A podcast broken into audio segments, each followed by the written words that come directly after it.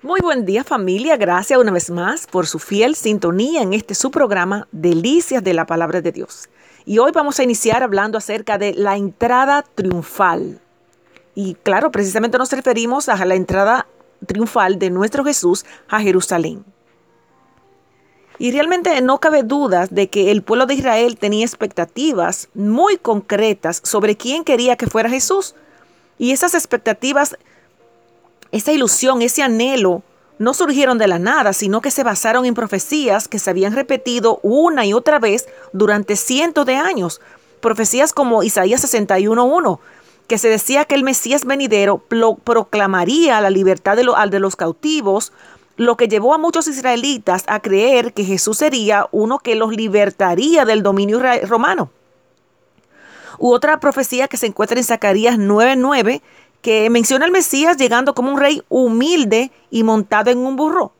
Aunque algunos de nosotros podíamos um, centrarnos y enfocarnos en la palabra humilde, la idea de un rey fue probablemente lo que captó y mantuvo la atención de todos los que lo escuchaban.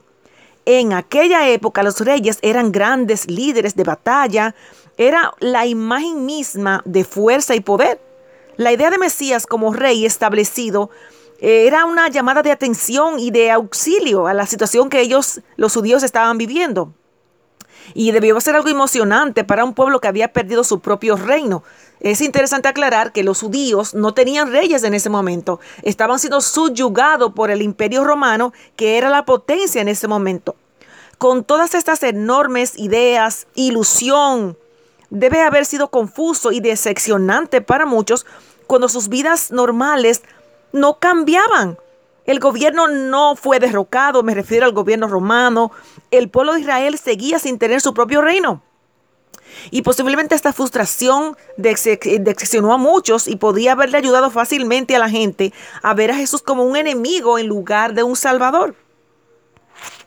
Acompáñeme aquí en Marcos 11, donde Jesús eh, viene a Jerusalén y aquí en su preparación para la entrada encomienda a dos discípulos para que se acercaran a Jerusalén y tomaran ahí el, animalito para que lo prepararan para este momento tan importante.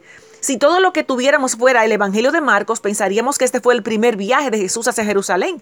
Pero el Evangelio de Juan nos dice que muchos viajes anteriores Jesús hizo. Jesús, como cualquier hombre judío devoto, fue a Jerusalén para atender a la mayor cantidad de fiestas principales que se celebrarían. Y fíjese los detalles muy interesantes. Vino montado en un pollino con el cumplimiento de la profecía, opuesto a un poderoso caballo de guerra que acostumbraban los reyes normalmente. Él vino en un pollino. Era el venir como un hombre de paz. Jesús no vino como a Jerusalén como un general montado aquí para conquistar el territorio político, no, pero como un siervo que debía padecer, pero triunfante. Sin duda los detalles nos acompañan aquí, por favor, en los versos 7 al 11 en el libro de Marcos, donde trajeron el pollino y echaron sobre él sus mantos y se sentaron y, para que eh, cruzara como, y además que cortaban ramas de los árboles y los tendían por el camino. Y los que iban delante y los que iban detrás daban voces diciendo, Hosanna, bendito el que viene en el nombre del Señor, bendito el reino de nuestro Padre David que viene, Hosanna en las alturas. Y es muy interesante que los mantos, los que cortaban los ramas de los árboles y los tendían en el camino, anunciaban la llegada de un rey. Es interesante, y ya para concluir, porque déjame, permítame explicarle que poner las palmas y los mantos en el camino era una muestra de respeto a los reyes y a quienes ocupaban cargos reales.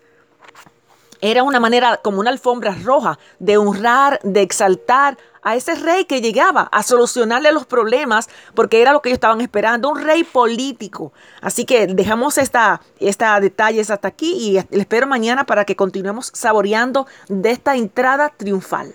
Bendecido día.